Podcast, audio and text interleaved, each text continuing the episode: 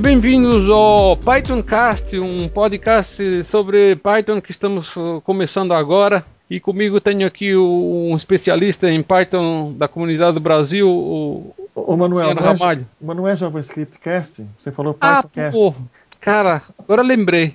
É mesmo. Mas pera lá, Luciano Ramalho num, num podcast de JavaScript? Boa. Explica essa daí. Eu, eu, eu, eu lembro do Luciano Ramalho, o grande guru de JavaScript da comunidade da JavaScript, não de Python, da, da comunidade uh, do, de Python do Brasil. E, e, e agora você está no mundo JavaScript. Explica aí. Então, Manuel, super obrigado pelo convite. Gostei desse começo aqui.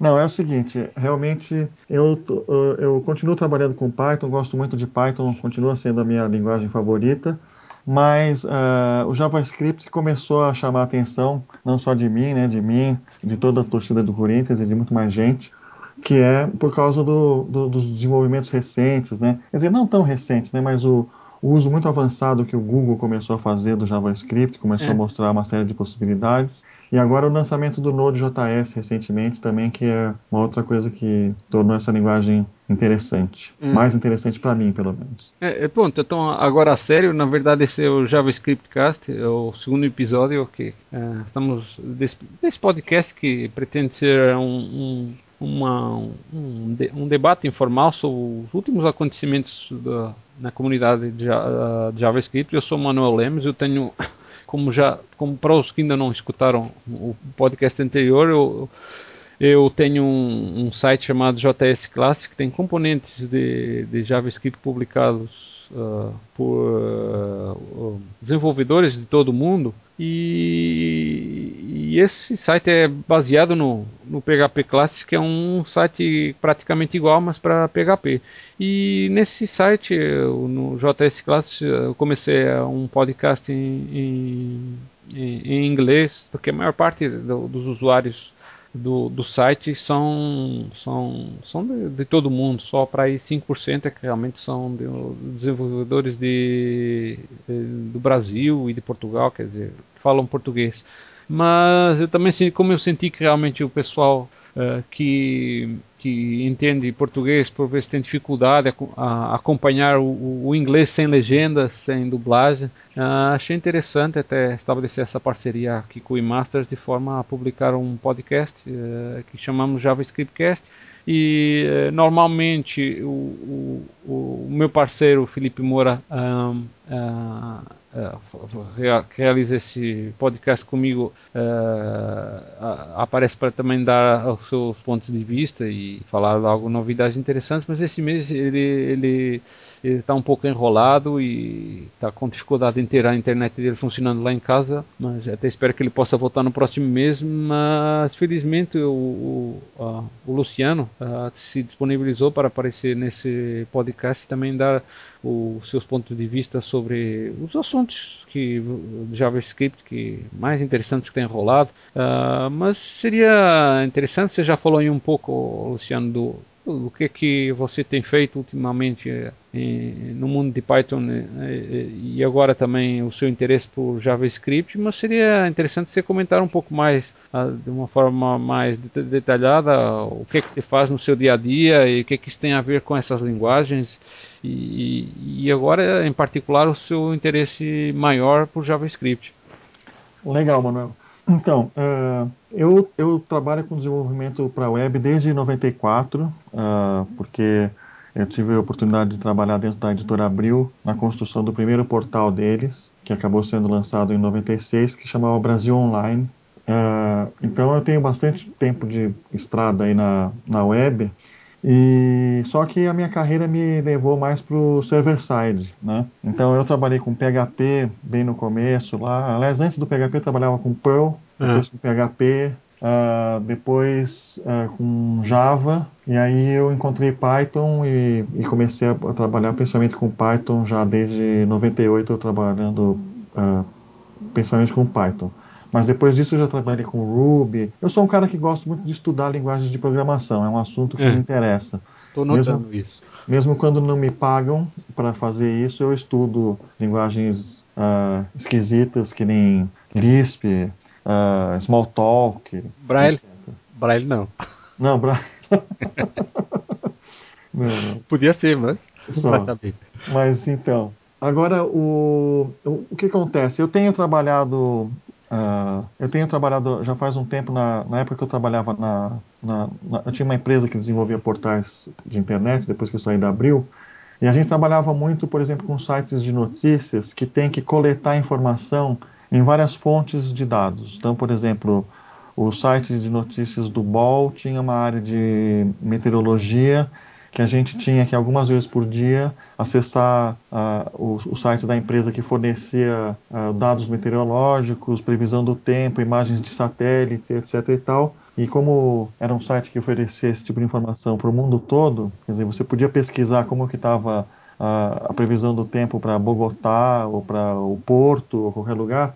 Então, uh, a gente tinha que coletar uma, uma, um volume grande de dados do, desse fornecedor. E esse era um fornecedor, tinha outros fornecedores, as agências, as agências de notícias, uh, uma série de outros fornecedores. E na época, a gente descobriu que fazer esse tipo de coleta de dados usando um software, uma, um, um, script uh, que vai buscando uma informação de cada vez, uma atrás da outra, não é eficiente. Né? É. Você tem que fazer um processo Esperar, que né? dispara vários, várias requisições uh, em paralelo e vai buscando uh, os dados e trabalhando com as informações à medida que elas vão chegando, o que não necessariamente é na ordem que você fez a pergunta, porque depende do tamanho do dado, depende de questões de conectividade e outras, né?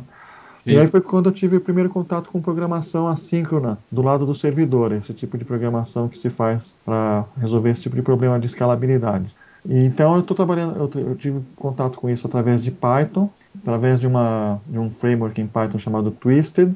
E o Twisted, hoje em dia, é uma das inspirações do Node.js. Né? Se você ler na documentação do Node.js, uhum. uh, eles mencionam o Twisted como uma das fontes de inspiração do Node.js. Né? Então, agora eu estou interessado em aplicar o Node.js para fazer exatamente esse tipo de coisa também. Vou dar um outro exemplo de uma coisa que é bem típica desse tipo de programação. Uh, por exemplo, você tem um site que você coleta, uh, por exemplo, registros bibliográficos, como tinha no lugar que eu trabalhava no passado. É. Tinha uma, uma, base de dados com 500 mil registros bibliográficos e muitos desses registros bibliográficos têm URLs dentro. E você quer rodar um, rodar um processo periódico para verificar se as, se as, URLs estão corretas. As, entendeu? Nossa, e pesado, é um né? Tipo, é pesado e são, né, né, você tem potencialmente centenas de milhares de, de URLs e se você for fazer isso uma depois da outra, cada uma que não que não está funcionando vai demorar às vezes vários segundos para dar um timeout, né? Então é inviável você fazer uma depois da outra. Você tem que fazer realmente em paralelo. E aí o Node.js é super bom para isso. É, esses casos em que, mais ainda que a maior parte das operações são de, de transferência de dados, chamada I/O, né? Porque Exatamente. É. Uhum. Se for de processamento não adianta, porque se for de processamento puro, assim, ter que chamar coisas que é, invocar alguns processamentos pesados, não adianta porque o CPU não, é, não fica liberado para é. processar o próximo evento, digamos assim. Exatamente, super bem colocado isso aí. Por exemplo, se você tiver uma série de. Você quer fazer processamento de imagem, né? Uh, não dá para você fazer, quer dizer, não é eficiente fazer isso. Você teria que abrir vários processos em paralelo e daí você pode fazer isso com qualquer linguagem. Né? É. Esse aí até costuma ser uma das críticas, não sei se faz muito sentido que costumam fazer ao, ao JavaScript de não, suport, não, não suportar multithreading, né? Mas, uhum. se, bem, a maior parte dos casos não precisa, então não, não é assim uma crítica assim, tipo, que dá alguma, alguma coisa tão impeditiva assim, né? É, eu, eu também acho. Eu acho que é o seguinte, é um, é, é um o JavaScript foi feito para esse estilo de programação assíncrona e eu acho que, que misturaria as bolas, né? É, introduzir threads. Agora, o que é inter... porque, por exemplo, e no próprio caso do Node, né? Uh, uma coisa que eu acho interessante as pessoas têm falado sobre o Node.js é que o Ryan Dahl, o criador do Node, ele se preocupou em fazer um sistema que é difícil o cara dar um tiro no próprio pé, né? É. Então o que acontece, por exemplo, o Node, como qualquer aplicativo JavaScript, ele trabalha numa thread só, mas ele trabalha é, né, é, através de callbacks. Então ele dispara é. várias requisições e daí, às medidas que elas vão ficando prontas, ele vai tratando uma por uma. Nesse tipo de programação, você não pode fazer um processamento lento, porque uh, no teu código, né, você não pode fazer um processamento muito pesado, porque você vai parar todo o resto do processo, né? Hum. E aí, por exemplo, é, eu dei uma palestra lá no evento BHJ, foi muito legal, lá ah, tá. em Belo Horizonte recentemente, e eu fiz uma demonstração que eu queria mostrar um, aplica um, um scriptzinho em Node baixando várias imagens uma atrás da outra e uma aplicação e um de um jeito mais correto, de um jeito mais comum que você dispara as várias requisições e vai tratando uma por uma. E o que é interessante é que deu o maior trabalho de escrever o jeito errado, que foi o primeiro jeito, entendeu? Porque o Node não tem um jeito de fazer uma, uma, uma, uma requisição HTTP síncrona, que você fica esperando. Não tem essa API, entendeu? Então, eu acho que é um exemplo desse tipo de preocupação. Eles querem estimular um determinado tipo de, de, de, de codificação e acho que introduzir threads, uh, pelo menos no primeiro momento. É, na verdade, eu, eu, existem extensões que adicionam threads. Inclusive, eu acho que na base do Node.js tem a possibilidade de criar processos paralelos. Processos sim, sim, e mas... threads não são exatamente a mesma coisa, mas na prática acabam sendo usados com certeza. implementar estão... paralelismo, né? Sim, sim, com certeza eles estão suportando esse, esse, esse outro paradigma do multiprocesso, né? E, e, é. com, com, com, algum tipo de controle entre os processos, acho que é por aí mesmo. É, agora que você, que você falou nisso, porque eu experimentei um pouco no, no JS, até para ter um, uma, uma experiência real do que, do que é. Uhum. Assim, pra, exatamente para uh, para implementar operações que de comunicação de dados que que obviamente quando você faz uma transferência de dados, ela não é instantânea, vai ter que esperar uh, terminar e, e, exatamente nesses casos é que a programação assíncrona uh, não só se torna uh, conveniente como, como é adequada, né? Uhum. Agora, a minha experiência, e aí não sei se poderíamos dizer que é uma crítica ao Node.js, que é, que é o seguinte, programação lógica eh, misturada com programação assíncrona é muito chato. Tipo, você é. fazer ciclos. Nossa, Sim, chatíssimo, é né? Difícil, é. é Se você difícil. quer fazer condições em que o, o, o, o resultado, aquilo que você pretende avaliar, você vai ter que fazer dentro Sim. de uma função, sim, sim. Uh, de callback é, é, chato. Só para só dar uma ideia, eu implementei um componente que está no JS Class. É, na verdade, implementei dois, um para abstrair o, o, a, as comunicações que eu acho, pelo menos na altura que eu experimentei, elas Uh, eu, não, eu, não, eu achei um pouco chato de mexer a parte de comunicação com sockets, mas uhum. a ideia era, uh, eu tinha um componente, tinha, quer dizer, tenho, uh, que eu escrevi há muitos anos que em PHP que era para validar um e-mail. Então ele tem que fazer comunicações com, com o DNS para saber qual é o o, o, quais são os endereços que estão no registro MX, que são, no DNS eh, indica uhum. qual é o, o, endereço do servidor para receber e-mail. Uhum. E depois ter, de ter o resultado podem dar pode dar assim pode dar um até pode nem dar nenhum, mas podem normalmente dar, pode dar vários, vários endereços de, para o servidor SMTP.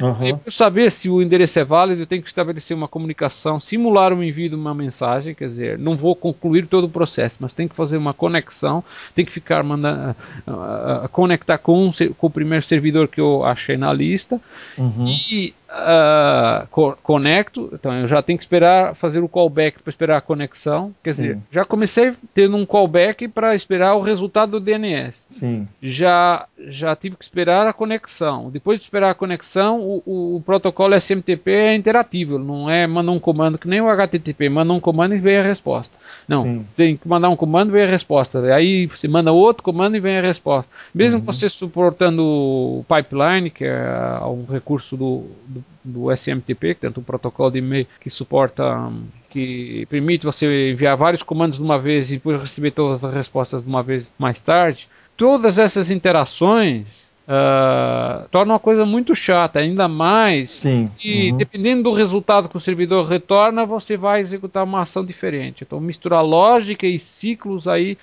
é, é, você vai ter que ter callbacks dentro de callbacks, chamando callbacks e, e haja stack, né? Porque tudo isso sim, sim. vai ocupar um stack. Mas uh, então a crítica que se faz não é você ter que fazer isso, é não ter para alguns casos. Eu acho que é ter tempo, alguns, algumas funções de de consultar arquivos, acho que tem versão síncrona das, das funções, mas não tem. É verdade, para essa tem. Síncrona para comunicação com sockets, né? Sim, Agora, uh, uh, será que eles vão resistir à pressão da comunidade em, em adicionar mais versões síncronas das, dessas funções assíncronas?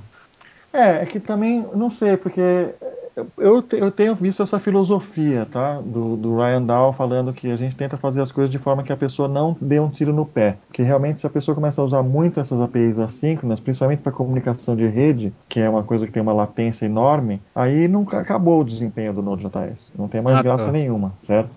Ah, né? tem, tem as exceções, por exemplo, no caso do I.O. É, de arquivo, porque é uma coisa local. Então, tem, pelo menos é mais controlado o, é. o, a diferença. Mas uma coisa que é muito legal é, ter em mente é um, um, uma coisa que o Ryan Dow fala, que eu fiz um slide lá na minha apresentação do BHJS, tá? Uh, quem quiser procurar no Google, a minha apresentação chama Node.js JavaScript com Google V8 no servidor. Procura no Google isso aí, tem lá no SlideShare.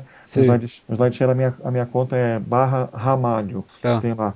Então lá tem um slide onde, eu, onde eu, eu, mostro, quer dizer que na verdade é um dado que o próprio Ryan Dow cita, né, que é o seguinte, a, a diferença de, de, de, de latência de acesso a RAM para acesso a disco é da ordem de milhões de vezes, entendeu?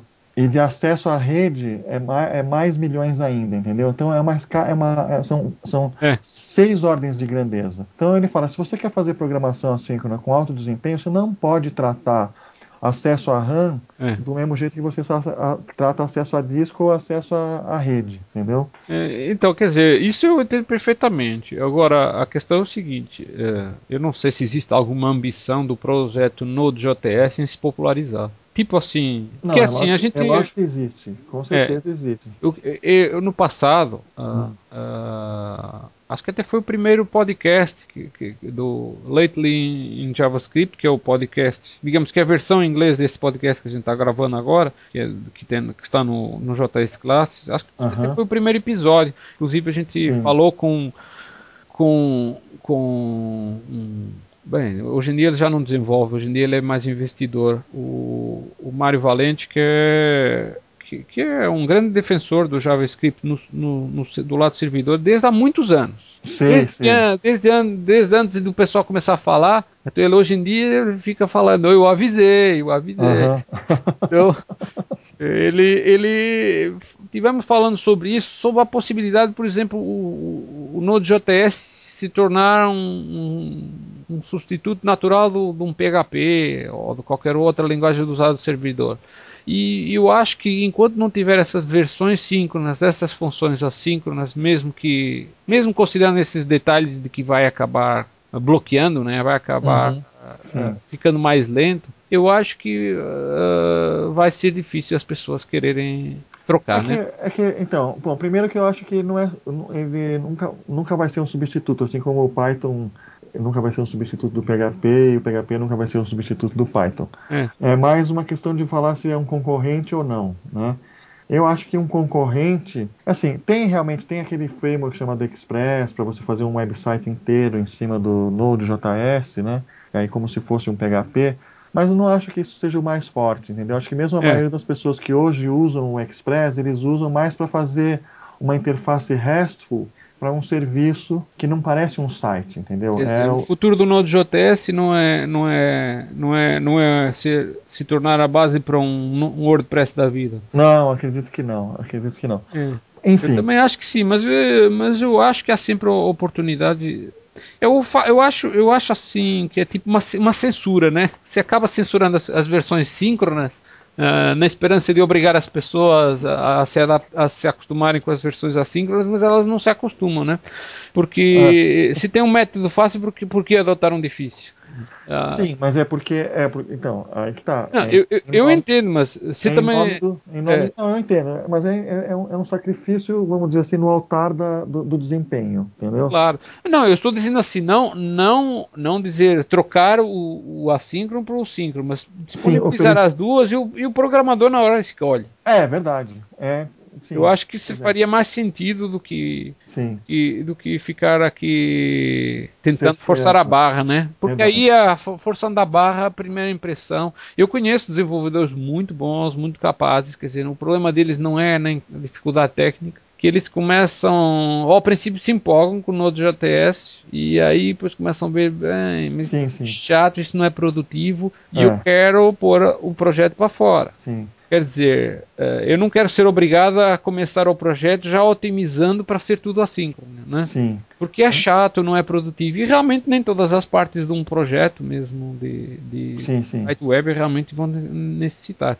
É, claro que, por exemplo, fazer um sistema de chat com Node.js eu acredito que seja muito mais eficiente do que fazer com PHP. Com Sim, com certeza. Ah, eu vou ficar fazendo polling o tempo Sim. inteiro, coisa, coisa que vai. Se você tiver um número mínimo de usuários no chat, derruba o seu servidor, então não serve. Sim.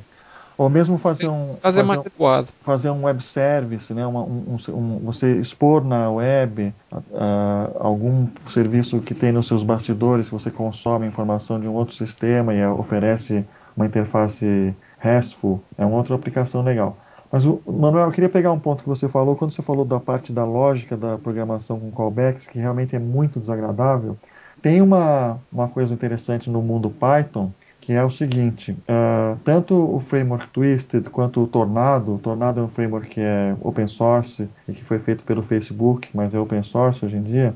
Quer dizer, hum. na verdade, ele foi, foi, feito pelo, por um site que o Facebook comprou, agora esqueci o nome. Mas o Tornado, ele, tem um, ele usa um mecanismo do Python que é chamado de corrotinas, e é muito legal esse mecanismo para tornar, para você poder fazer uma programação linear sabe? Onde você chama uma função é. e essa função de vez em quando ela faz pausas para esperar uh, respostas, mas, no, mas o código fica uma lógica, parece uma lógica linear, entendeu? Ah, interessante. E como é que isso funciona na prática?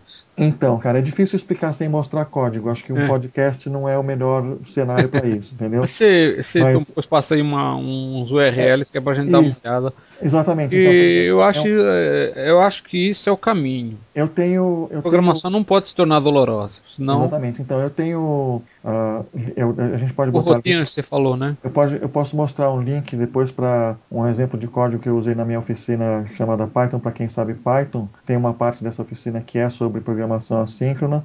E aí eu mostro isso. É muito legal. É uma, fica uma coisa muito simples. Eu tenho um exemplo de um código feito de forma assíncrona convencional com callbacks e o mesmo código reescrito usando esse mecanismo de corotinas hum. e é, é dramática a hum. diferença entre elas. É interessante, vale a pena dar sempre uma olhada porque é uhum. é preciso, esse tipo de coisas são precisas. Sim, Tem sim. Que haver. E você acha que, você falou em Python, mas você acha que daria para implementar algo do gênero em Node.js ou implicaria mudanças na linguagem? Então, isso daí só, só dá para fazer com mudanças na linguagem. É... Eu acho que eu vi é. alguma coisa, pra, acho que era, mas era para CoffeeScript, que é aquela tal linguagem que depois eh, compila e gera JavaScript, né? Então, Sim. acho que esse tipo de coisas que é, eu não, não encontrei sentido. ainda uma solução de corotinas ou alguma coisa parecida em, em JavaScript. E acho que tem uma, uns keywords que foram adicionadas que é await e, e defer, mas não sei se ah, é coisa. Né? É, defer deve, sim, deve ter bem a ver com isso aí. Isso daí são inclusive keywords que são usados também, acho que em C Sharp, para fazer esse tipo de programação. É, a questão da moeda. Se passou o link, a gente dá, dá, dá uma olhada, né? Porque uhum, é preciso, né? É. Mas vamos ver se, se você acha que precisa de alterações na linguagem. É complicado fazer com o JS, né? Sim, sim. Uhum. É, então. É, mas vamos ver. De qualquer modo, a gente estava aqui falando de, de Node.js e, e uh, até, até acho que aqui uns outros assuntos que estão mais ou menos relacionados, né? Uh, uma coisa, uma, uh, um framework que a gente ficou teve, eu estava aqui dando uma olhada, eu pessoalmente eu não sou muito, não sou muito entendido nesse assunto, porque é uma área que eu não mexo. Mas você, Luciano, tinha comentado que você tinha algum conhecimento sobre esse, esse Duino, esse, esse framework de, que permite comunicar com dispositivos uh, baseados na plataforma Arduino.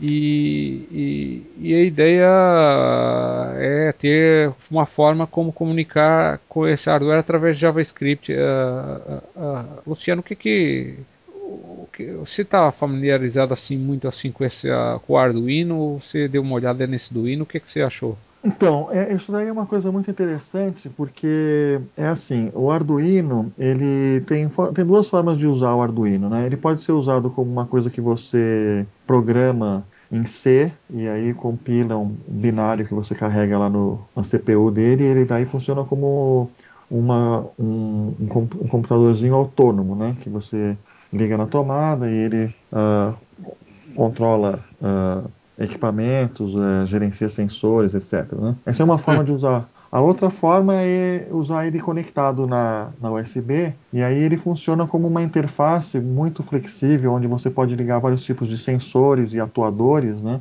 para que o computador receba essa, esses sinais, por exemplo, de um sensor de presença, sensor de iluminação, sensor de temperatura, etc.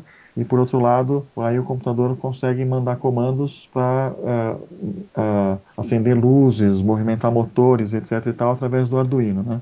E nesse segunda, nessa segunda modalidade de uso do Arduino, dá para usar ele com qualquer linguagem de programação que, que tenha uma, uma interface com uma API serial, né? E aí, o Node.js, agora nesse projeto aí, tá, tá, tá começando o projeto do Hino, né? É para fazer essa ponte. E eu acho que é um casamento muito legal, porque justamente uh, é comum quando você faz uma coisa desse tipo com Arduino, você querer fazer o que o pessoal chama. É a programação orientada a evento mesmo. Você quer que, ah, quando um determinado sensor capta uma movimentação do lado de fora da casa, você quer acender uma é. luz naquela posição da casa, né? Para falar de uma aplicação bem prática assim. Então isso aí é programação orientada a evento e JavaScript é uma linguagem muito confortável para fazer programação é. orientada a evento. Né? No caso então, seria com o Node.js, porque para comunicar com essa... Exatamente, é um exemplo de seria como... Seria uma extensão? Eu, eu não entendi bem, porque tem extensões, extensões quer dizer, módulos, é. chamam módulos que você escreve no próprio JavaScript. Exato. Tem Ou o... seria um módulo interno que você tem que fazer link no, com a base? Exata, exatamente. O, o, o Node ele é, ele, é, ele é extensível em em C++, né, a, a, toda, é a forma como ele... Ah, tá. É justamente a grande contribuição que o Node, uma das grandes contribuições do Node para o, eco, o ecossistema do JavaScript, né, é ter esse monte de módulos que falam diretamente com o sistema operacional, coisa que antes não existia em JavaScript, porque o JavaScript era sempre embutido no, no navegador e o navegador é, é oferecia só um ambiente fechado, né, um, um, sandbox, como os americanos falam, né, um tanque, um tanque de areia para o JavaScript brincar nesse, nesse ambiente fechado. Agora não, agora o, Java, o Node.js libertou o JavaScript do, do browser. Eu acho que isso é uma coisa muito importante, porque o JavaScript é uma linguagem interessante, e agora acho que é, é esse, esse. Então, esse, esse Duino eu já tô vendo aqui, parece ser um, um, é, uma extensão escrita em C, né? Uhum, será C ou C? É. Às vezes é, é na verdade, entender. tanto faz, né? Diferente. Não é que tanto faz, é que no fundo uh, o C. pode ter C no C. E... É, exatamente. Você pode escrever um, um programa em C puro. Parece que é C, só que é. ele está, do jeito que eu estava aqui vendo aqui o o código, uh, tava até eles eh, fizeram uma coisa engraçada que em vez de pôr uma, uma extensão comum de C++, tipo CPP ou alguma coisa assim, eles puseram um ponto hino. Uhum. Porque não serve, deve ser mania, né? Que a extensão é apenas uma convenção, não tem, não tem por que ser necessariamente Sim. Uh, uh, alguma específica. A não ser que você trabalhe com Windows, que o Windows, se você mudar a extensão, ele se baralha todo. Existe é. outra conversa. É. De qualquer modo, é, é interessante. Quem, quem estiver trabalhando com hardware, se interessar com Arduino, tem aqui uma boa, uma boa aplicação para para usar no Node.js e, e, e, aí vai poder combinar com qualquer outro tipo de coisa que o Node.js então, já está já tá comunicando, né? Então, deixa eu comentar uma coisa. A extensão .ino, ela é padrão no Arduino, tá? O código ah, para ser compilado para o Arduino tem que ter essa extensão. Eu já estava falando besteira só porque eu não sou do ramo. Não, mas é, é, é, isso é engraçado, porque eu até sou formado em engenharia eletrônica e telecomunicações, mas eu não pratico. Eu, uhum. É só software, que fica caro fazer debug de hardware. Oh, uhum. errei aqui, tinha um bug. Errou não, queimou a placa, pô. Uhum. Aí fica caro, então é meio frustrante, né? Então eu preferi ficar no mundo do software, então não estava familiarizado. Eu, eu tenho ouvido falar muito do Arduino, achei muito interessante o conceito, né? Porque no fundo acaba sendo um Lego que você faz. Sim, sim. Eu, eu, eu adorava Lego quando era criança e tal. Eu ficava horas e horas brincando sozinho com Lego. Hoje em dia os meus Legos são diferentes, são mais software. Hoje, uhum, sim, sim. Eu acho que tem muito a ver o fato de ter esses sites PHP Classic e, e agora também JS Classic. Agora são outros tipos de Legos, né? Com certeza. Tem muita gente contribuindo com seus Legos. Então o, o Arduino, no fundo, é, é um, um, um, Lego de, de hardware e, e é interessante que, que, tem, muito, tem muitos componentes para fazer coisas diversas e que você pode, tendo uma ideia bacana, você pode fazer investindo algum dinheiro comprando os componentes. E agora com essa parte de interface com com o Node.js, com essa extensão daí, é, realmente era, uma, era só o que estava faltando para a coisa ficar mesmo trivial, né? Sim, sim. E aí, inclusive com o Node.js, inclusive você vai, vai ter até facilidade de montar o seu servidor web, aí você acaba comunicando por um, por um, por um notebook, um tablet, um celular, a, a, via via o browser, né? Sim, sim. E, e, aí se fecha o ciclo e a coisa pode se tornar. pode surgir soluções muito agradáveis, pessoal. Eu não, não sei. Agora também depende da imaginação de quem trabalha com isso, o que é que pensa fazer. Exatamente. É muito bacana hoje em dia. A, a, essa coisa está toda facilitada, né? Eu sim, sim. Se, se, trabalha, você alguma vez trabalhou com eletrônica? Ou... Não, eu fiz um colegial técnico de eletrônica, mas há mil anos atrás e eu nunca mais pratiquei depois. Você mas eu... não era, não era daquele de comprar aquelas revistas de eletrônica e depois ia comprar os componentes para montar e ver se funcionava? Eu cheguei a fazer isso algumas vezes. Mas, mas era não... muito frustrante, me ficava a cara, porque, ó, oh, deu errado. É, exatamente. Mas eu queria comentar uma coisa que tem a ver com esse assunto. Na verdade, eu sou uh, participante, eu ajudei a fundar até o Garoa Hacker Club, aqui em São Paulo, que é um lugar muito legal. É uma espécie de um clubinho onde se reúnem pessoas que têm interesses por assuntos diversos de computação e eletrônica. Tem uma turma mais de hardware, uma turma que, ai, que debulham Arduino, ah, tá. E tal, e tem uma e tem lá tem uma impressora 3D também que a gente comprou. A gente faz vaquinhas, ah, é? compra equipamento pro, Bacana, pro, né? pro, laboratório lá. É do... caro, né? Hoje em dia ainda tá caro a impressora 3D, né? É, a gente pagou uns 1.100 dólares. Ah, tá. E... dividido por muitos fica. fica é, exatamente. Né? E, e, é muito legal. Então eu convido para todo mundo que é que, que, que tá ouvindo, que quiser conhecer, procura no Google Garoa Hacker Club. Garoa tem, um, tem um site, é isso? Tem um site que é o garoa.net.br e fica perto do metrô Marechal Deodoro, bem pertinho do metrô Marechal Deodoro. Né? É um lugar muito interessante para visitar. É assim, tipo assim, tem reuniões regulares? Como é tem atividade quase todo dia. Lá no site tem, tem é, a programação. Mas toda noite, ou praticamente toda noite, tem atividade, e nos fins de semana também tem muita atividade. Tem várias atividades por semana. É só ir lá olhar. Tem atividade para principiante. A gente gosta muito de fazer atividades para principiante. Tanto, por exemplo, tem uma oficina de eletrônica lá, uh, que é um cara chamado Irons que oferece, que chama Eletrônica com Carinho. Tá? Ah. que é a introdução eletrônica, mexendo com Arduino e tal. E também tem. Gostar muito, né? É, e tem, tem, tem, tem. Eu já dei aula de, de, de, de, Python lá, e a gente faz muita atividade, todas as atividades são abertas, é um lugar muito legal de conhecer. É bacana, a gente pode pôr o, o link lá no, Vamos colocar, notas do é. podcast, que é para que é para que é para o pessoal interessado Vou anotar aqui, se é. interessar de repente aparece lá uma, uma turma boa uma, vai, vai, vai ficar com o lugar lotado. Sim sim. Uh, mas uh, agora, aproveitando uh, que estamos falando de, de Node.js, isso até dá para emendar com o próximo assunto, que é acerca de uma iniciativa que, que se chama JavaScript Zeitgeist, que foi iniciada esse ano no, no, no site JS Classes, que é semelhante ao aquele Google Zeitgeist, sabe, que tem que eles realizam no sim, final sim. de cada ano, que eles falam a, a lista das não são as, não são as, as, as buscas que, uh, que, tiveram mais popularidade, né? são as buscas que mais cresceram durante o ano, né?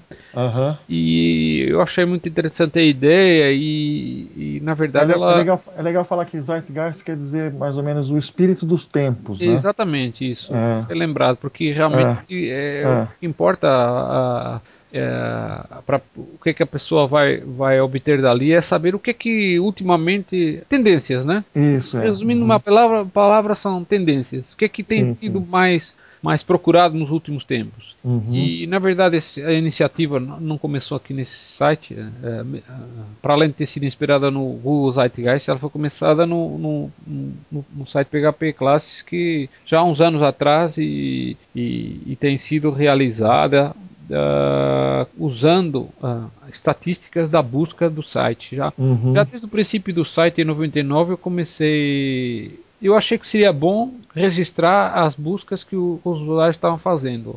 Uhum. Não os usuários em si, as palavras que elas estão buscando. Uhum. E não sabia bem porquê, mas eu sei, um dia eu vou dar um uso para isso daqui. Uhum. E ficou lá, então tem milhões e milhões de, de, de palavras buscadas. E, e, aqui, há uns anos atrás, eu lembrei de fazer, fazer o seguinte, fazer uma, tentar uh, fazer uma iniciativa semelhante ao Google Zeitgeist, mas usando as buscas do, do, do PHP Classic. O que ele faz essencialmente é ela olha para as palavras mais buscadas num, num ano, uhum. as, as, palavras mais buscadas no ano seguinte e vê aquelas que subiram mais de um ano em relação ao outro, né? Uhum. E daí é, é, surge aí, tem uma página e tal que eu vou passar lá, no, no tem tem no PHP Classic e também tem no, no JS Classes agora. Esse, no JS Classes foi o primeiro ano, porque o site começou em 2010. Eu precisava ter a estatística de 2010 e a estatística de 2011 para fazer a comparação.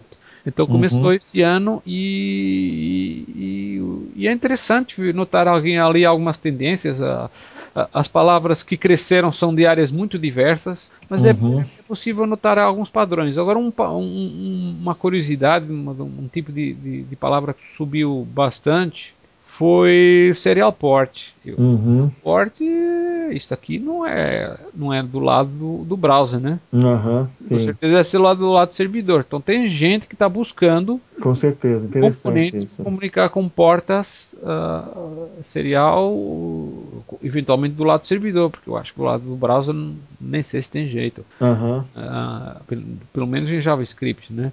Mas Sim. então isso até emenda com o assunto que estávamos falando antes, porque acho que tem tudo a ver com essas, aplicati esses aplicativos do Node.js e suas extensões. Uh, não sei se tem alguma extensão específica para porta serial, mas pelo menos esta agora com o Arduino com certeza sim, sim. vai ser um caminho né, para chegar lá, para comunicar com dispositivos que tem uma porta serial ligada no, no computador. Uhum. E, e, eu achei até é, é interessante por causa disso. Né? Com certeza. É, também ligado aqui ao hardware, eu não sei, aí já pode também ter ser do lado do browser que pode ter interesse. Tem, tem, tem muitas buscas que subiu muito por áudio. Uhum. Eu não sei se tem a ver com os recentes desenvolvimentos das, das das APIs de JavaScript, quer dizer, as de aquelas chamadas da HTML5, não, não uhum, HTML, mas sim, uhum. é, foi tudo padronizado dentro da mesma iniciativa, e, nomeadamente para comunicar, com, controlar o sistema de áudio de forma uhum. padronizada e tal. Uh, não, talvez para tocar som ou manipular amostras de som ou,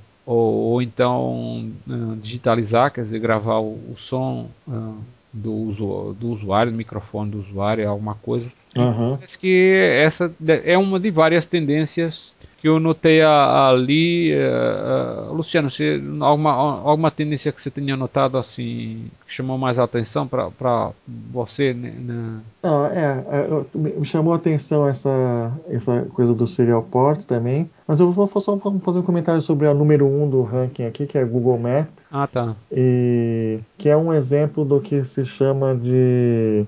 É, tá, outro dia eu aprendi esse termo, que é assim: JavaScript de terceiros, né? Antigamente o pessoal falava Mashup e tal, mas hoje em dia o pessoal está falando isso aí, né? Third party JavaScript, JavaScript de hum. terceiros, que é você embutir uh, widgets né, de JavaScript Isso. nas suas páginas para incorporar serviços, como por exemplo o Google Map ou por exemplo o Discuss, que é aquele serviço de comentários que você cria um mini fórum né, associado a uma página sua.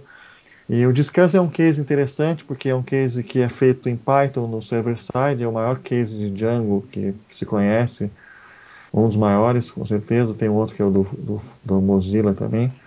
Dos add-ons do Firefox, mas o, o Discuss é feito em Python no server-side e, claro, feito em JavaScript no client-side, os widgets dele. E os dois, e dois caras que trabalham lá estão lançando um livro aí que vai, vai sair agora no começo do ano, chamado Third Party JavaScript, que é sobre como fazer código JavaScript que funciona bem é. dessa maneira, embutido numa página que pode ter outras coisas JavaScript, você quer evitar conflitos, quer evitar também problemas de segurança e tal. Então, é uma outra área que está é, isso é, é, isso é sempre interessante porque é uma forma relativamente fácil de você é, aumentar assim muito a, a, funcionalidade de uma página, né?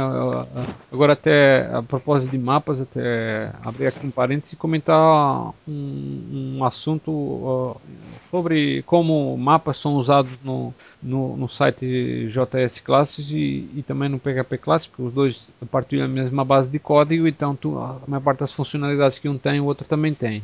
Uhum. Tirando algumas coisas que foram desativadas intencionalmente, porque não faz muito sentido, né? Porque são específicas de alguma linguagem, mas é uma coisa que tem é ter um diretório de, de grupos de usuários uhum. de, de, no caso do JS Class de, de JavaScript. E, e, essa foi uma iniciativa que, que na verdade foi começada no PHP Classes há muitos anos, já não sei se foi em 2002, mas foi por aí, né, por nessa altura, aí usando o Google Maps precisamente para mostrar num mapa onde estão os grupos de usuários regionais. Uhum. Porque isso até começou de uma certa frustração que eu tive, que eu tive, eu, eu estou aqui no interior, uh, aqui, estou aqui em Bauru, uhum. e e, e, achei interessante ter grupos de usuários e tal, mas sim, uh, como diria o, o, Rasmus Lerdorf, o criador do, do, do, PHP, ele fala muita besteira, mas tem coisas que eu também falo muito certo, que é no, no mundo do PHP é, nada acontece se a comunidade não se mexe. Então, se você quer sim. ter grupos de usuários, não fica à espera que o grupo de usuários apareça na sua frente. Sim, Tem sim. que se organizar, se mexer, porque você é o grupo de usuários. você vai chamar e tal. Acontece que os grupos de usuários têm um, têm um problema que é. Quer dizer, não é bem um problema, é tem uma circunstância que é o do fato de ser tudo voluntário. Sim. E como é voluntário, as pessoas até podem se animar no início, mas mais para frente vão ficando mais devagar, até podem acabar caindo fora. Uhum. E o que acontece é que se não houver uma renovação dos grupos de usuários, quer dizer, se eles não consumarem, chamarem pessoas a participar do, dos grupos, a coisa não cresce e acaba morrendo. E foi mais Exato. ou menos o que aconteceu com o grupo de usuários aqui local que eu tentei fomentar. Ao princípio, a gente tentava fazer reuniões mensais. Uhum. Já não é grande coisa, mas uma vez por mês já é já, já tá bom. Uhum. Falar de tópicos e tal. Mas o que acontecia é que era mais ou menos assim, era um, um ou dois falando e os outros assistindo. Quer dizer, era meio, mais ou menos como dois dando um showzinho de graça para os outros. Sim. E a coisa acabou acabou morrendo. Mas assim, assim quem tem, nem todo mundo tem vocação para ficar dando palestra e sim, sim. tutoriais e essas coisas para os outros, né? É. Então a ideia é tentar uh, fazer crescer os grupos, Legal. de forma que eles tenham uma massa crítica para nunca morram, né? E, e, e, essa, essa foi a ideia desse, desse diretor de usuários. Mas o principal, quer dizer, eu falei aqui do Google Maps, o principal não era ter usado o Google Maps. O Google Maps foi só um, um auxiliar para mostrar num mapa e ficar uma coisa bacana. Mas o principal é assim: tô, sempre que algum usuário do PHP Classes, no, no, caso, e depois também no JS Classes, que também tem isso ativo, ele se loga, uma das coisas que o site pede é falar qual é o país de origem dele. Uhum. E porque usando essa informação no país, eu já posso mostrar no mapa só os grupos de usuários do, do, do, país dele. Porque não adianta muito ficar mostrando os grupos de usuários dos outros países que eu nunca vai lá frequentar, é longe, sim, pena. Sim. Então, uh, existe essa exposição contínua uh, e gratuita, lógico que isso é um serviço público pra, pra que, que, que os sites oferecem para a comunidade, não tem nenhum interesse comercial.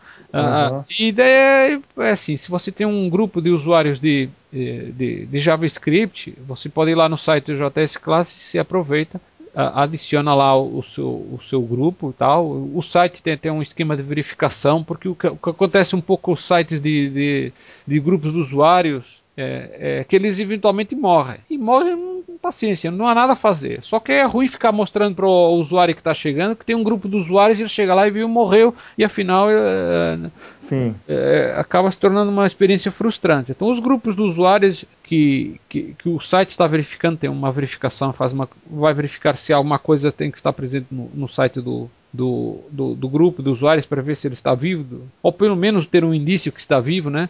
Uh, uh, se não estiver, ele, ele, passa a ser listado como inativo, quer dizer... O, ele, você verifica se teve mudanças no site, é isso? É, eu, te, eu tenho que... É, é, até é, é, é, digamos, é, eu costumo falar que é uma troca justa. O, o, o grupo de usuários tem que ter um, um, um link na página apontando para a página do país do, do, usuário, por exemplo, se é do Brasil. Sim. E adicionou lá e, o seu grupo e, e, se aí você põe lá um link que diz assim, ó, aqui estão mais grupos de usuários do, do, do Brasil. Sim. Porque, assim, os grupos acabam se ajudando Sim. a fazer isso. Então, e o site eh, vai verificar se esse link está lá presente, tá? Não é? Entendi, entendi. Não é, não é assim uma um, não é uma coisa para fazer publicidade ao site, porque eu já tive algumas reclamações de pessoas que atenderam errado e acharam que era um aproveitamento do site para se promover, não tem nada a ver. E então a, a, ideia é que se por acaso o site ficar, se a pessoa mudou o site e agora já não é mais aquilo, vai um aviso pro pro, pro usuário que cadastrou aquele grupo e dizer, ó, Tá, o seu site, se, se, não está lá, se está fora do ar, uh, veja lá, corrija. Uh, se corrigir aquilo, o sistema regulariza automaticamente. Ou se é por acaso a pessoa desistiu, é só, só avisar que eu, que, eu, que eu tiro da listagem para não ficar lá também entupindo. Sim, sim. Existe esse esquema automático que às vezes até ajuda a monitorar o próprio site do, do do grupo dos usuários que a pessoa não está prestando atenção, né? Uhum. Não era bem essa a, fina, a, a finalidade, mas uh, o que importa é, é, dar essa publicidade aos grupos e a esperança é que não, não, não, não morram. Só para dar uma ideia, no, no, no, no, PHP Class tem mais de 200 grupos de usuários espalhados por quase tudo que é país, né? Legal. E, e isso dá muita exposição. Inclusive, eu, para encorajar mais ainda, eu criei uma espécie de um ranking. São hum, grupos de, de usuários mais ativos. Não, não, não é bem possível determinar o que é, que é mais ativo, mas a ideia que tem ali é você, é, é, por exemplo, você tem um grupo de usuários. Se fala para os seus usuários dizer assim: ó, se você está lá naquele site, você vai lá e diz assim: eu faço parte desse grupo. A pessoa uhum. faz parte, diz que faz parte desse grupo e, e acaba contando como um usuário. E no Sim. caso no, do, do, PHP, existe um domínio separado que é o phpusergroups.com que mostra está lá o, o ranking do, dos, do, dos grupos de usuários mais, mais numerosos, assim, quer dizer, pelo menos um indício, né? Porque não é possível saber exatamente quantos são na prática. Uhum. Nem todos os usuários são usuários do site, né? Uhum. Mas é até interessante que tem, tem vários grupos de usuários de, de, de do Brasil que estão no, no, no, top 10, digamos assim. Sim, é, sim. Parado, a Índia é um dos maiores países que tem mais desenvolvedores de PHP, até se entender. Sim mas, mas Brasil está bem classificado, tem aqui o PHP Rio que está bem classificado assim, está em segundo. Legal, legal. E também tem e também tem o PHP SP, mas ele não está aqui. Bem, tem 20 e tal grupos de, de, de, de, de usuários de PHP.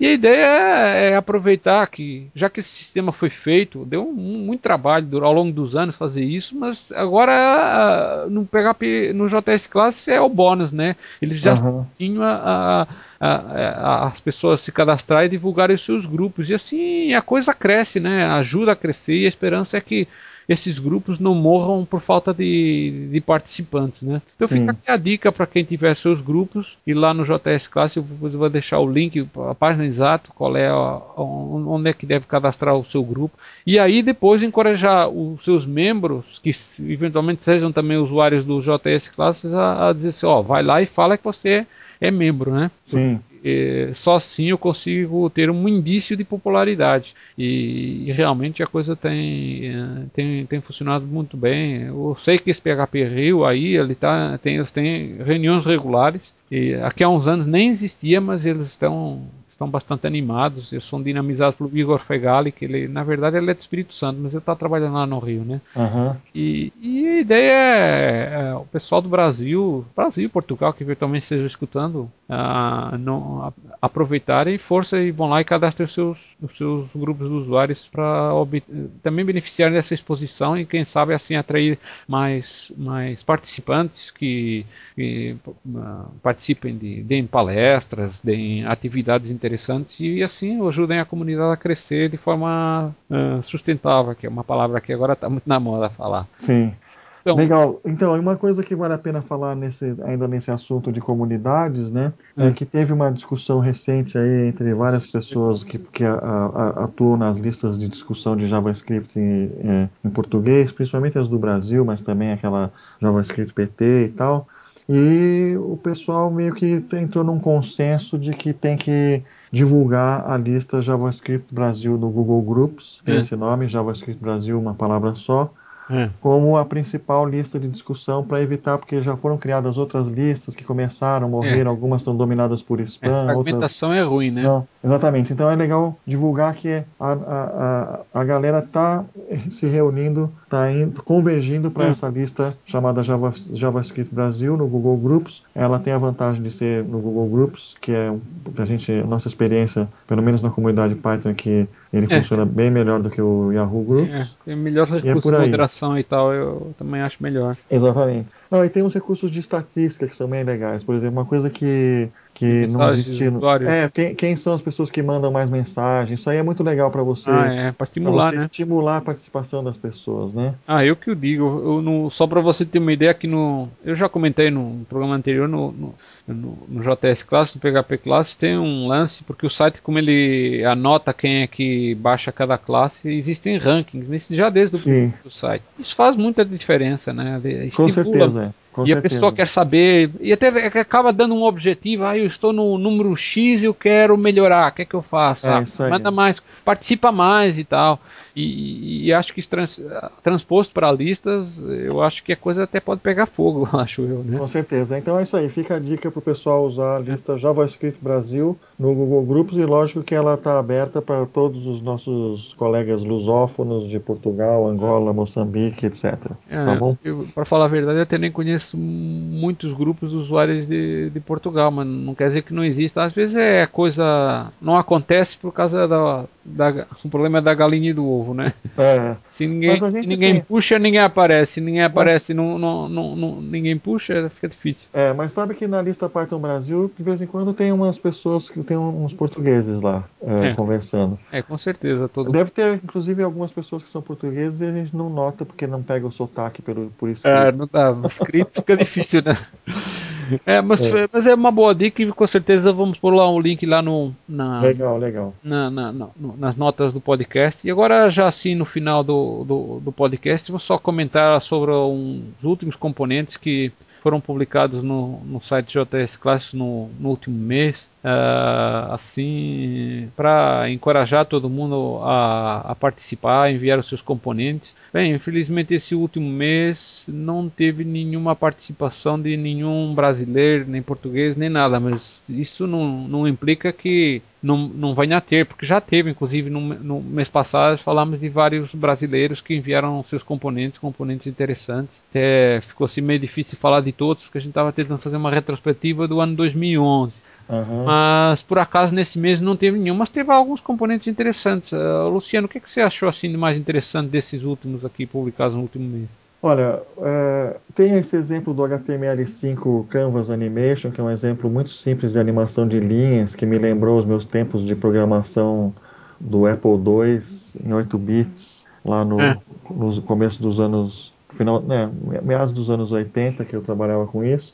E é legal porque demonstra de um jeito simples, né, um tipo de programa que é a primeira coisa que a gente começa a fazer quando está fazendo programação de animação em 2D, é esse tipo de animação com linhas, é, tem um efeito bonito e é, o código é, é, simples de entender. Então eu gostei disso porque é, é uma forma, vamos dizer assim, fácil de, de você começar a entender o que, que dá para fazer com o Canvas, que é uma das grandes novidades do, do, da API do que o, que o HTML oferece para o programador JavaScript, né? É, isso é, é, é, bastante bacana, como você disse, é, é até bem simples, porque é, não tem muito para se dizer, é só pegar em dois pontos da, das linhas e uhum. ir animando, mudando as coordenadas de acordo com algumas alguma lógica da animação. Exatamente. É, é tudo muito, muito simples e e acho que qualquer um que estava querendo a, aprender assim um, algum exemplo prático mesmo que não seja não tenha assim uma grande utilidade mas pelo menos aprender para ver como é que faz esse pode ser um bom exemplo Sim. de resto mas assim mas assim algum outro componente que você achou assim interessante a outra que me chamou a atenção na lista é o do componente de SQL, né? Porque mostra também mais uma vez como que o JavaScript está, vamos dizer assim, uh, escapando do seu espaço limitado de antigamente, né? Agora é, é possível até fazer isso, embora uh, as soluções de armazenagem estão ainda meio que em evolução, né? As é. soluções de armazenagem no client side estão em evolução, tem padrões aí sendo discutidos e tal, mas o SQLite é uma, uma alternativa interessante. É, na verdade esse componente daí acho que até talvez possa ser usado também do lado do servidor, independentemente dessas definições aí de quais seriam ah, sim, verdade, com certeza. a usar. Mas na verdade o que esse componente faz é mesmo que uma abstração. Uhum. Permite compor consultas, select, insert, update e delete de forma programática, digamos assim. Uhum. Ah, ah, e, e, é uma abstração de forma que se você não usar o SQLite e usar uma ou outra, você pode trocar e, e e não precisa de trocar o código que usa uhum. essa, essa, abstração. Legal. Essa daqui, é, essa daqui foi, se não me engano, é, é Tom Schaefer da, da Alemanha, né? Porque é, isso, isso até é interessante. É, é, é, porque é um é, exatamente é um, é um desenvolvedor que também é um, é um, grande contribuidor também do site PHP Classes. Muito, muitos contribuidores do JS Classes vieram do PHP Classes porque uhum, existe uma exposição natural de um site para o outro. E, e aquele outro do do, do, do das linhas é um tal de Jennings do, do, do Canadá. Isso é. Uhum interessante também, assim, desses componentes, daqueles que eu vi, eu, eu, achei interessante, talvez não pelo efeito em si, mas pela plataforma que usa esse esse Snow que é do Arthur Sossins. Arthur Sossins ele é, ele é, não sei, ele deve ser viciado porque até hoje ele mandou Uh, se não estou enganado, uns 32 componentes para o site. Uhum. E ele é da... Eu até falei com ele, ele é, ele é muito. É, ele é bastante capacitado, assim, meio fora da média.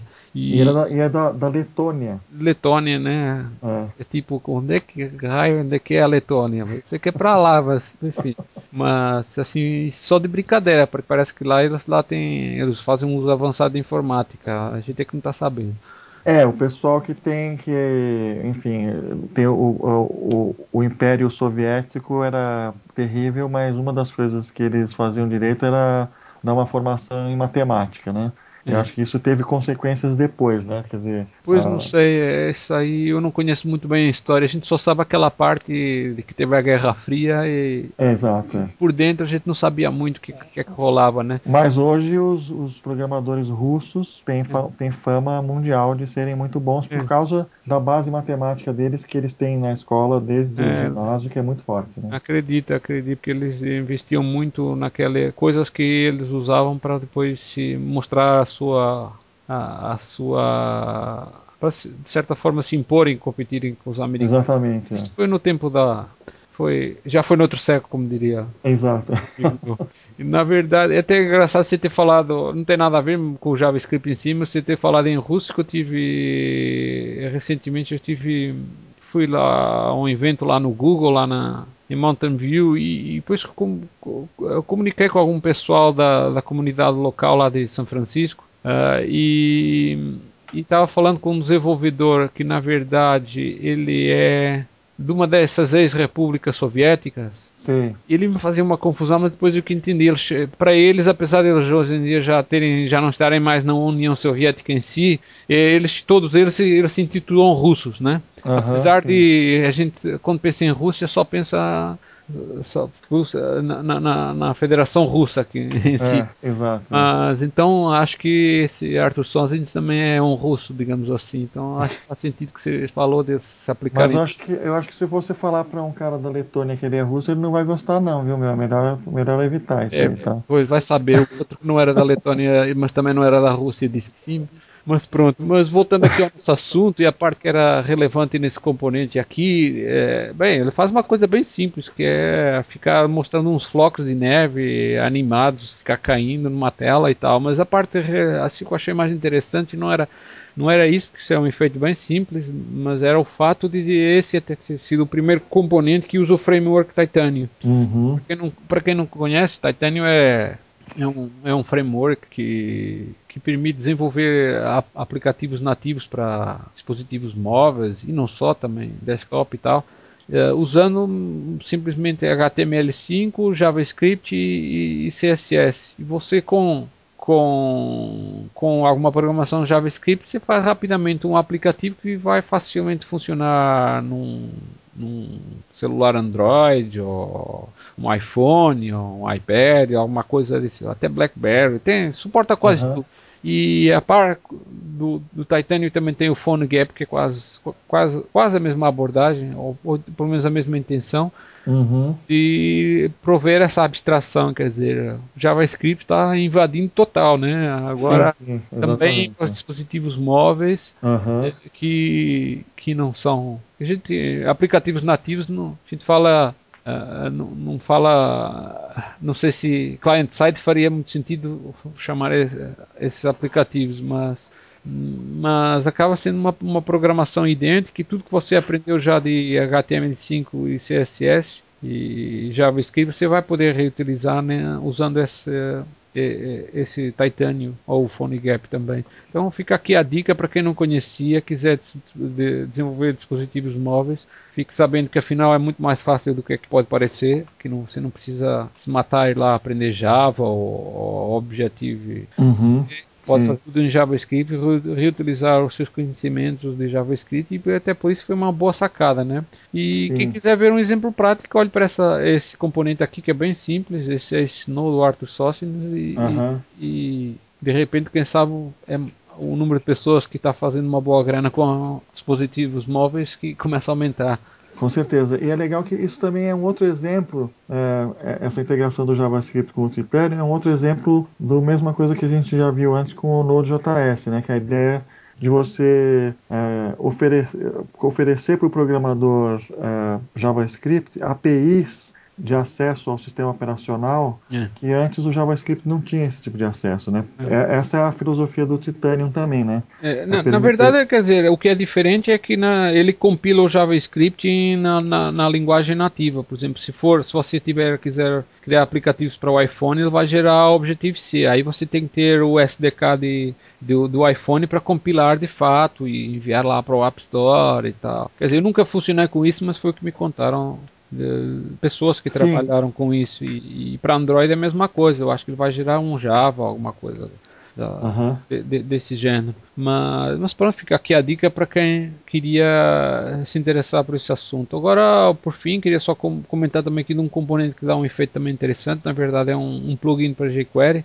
Esse jQuery Photo Wall um, que é de um, de um, de um programador da, da Ucrânia, novamente um daqueles russos lá, né? Uhum. Uh, Andrei Nikishaev, nunca vou saber se isso realmente está certo, porque nunca falei com ele, mas novamente também é um, desenvolvedor que, que veio do, que também contribuiu bastante componentes para o PHP Classes e agora está aqui no, no JS Classes mostrando o seu valor. Uh, o que esse componente faz, na verdade, é aquele efeito, sabe, do, da, da busca de, de, imagens no Google, que sim, ele sim. alinhando todas as imagens tudo assim como se fossem Uhum. Uh, uh, pronto, assim, to todas com o mesmo tamanho para ficar. Para ficar as linhas, né? É, é, exatamente. É. E, e, e, e, o que ele fez foi um componente que faz todos os cálculos para ajustar os tamanhos para mostrar isso direitinho com imagens.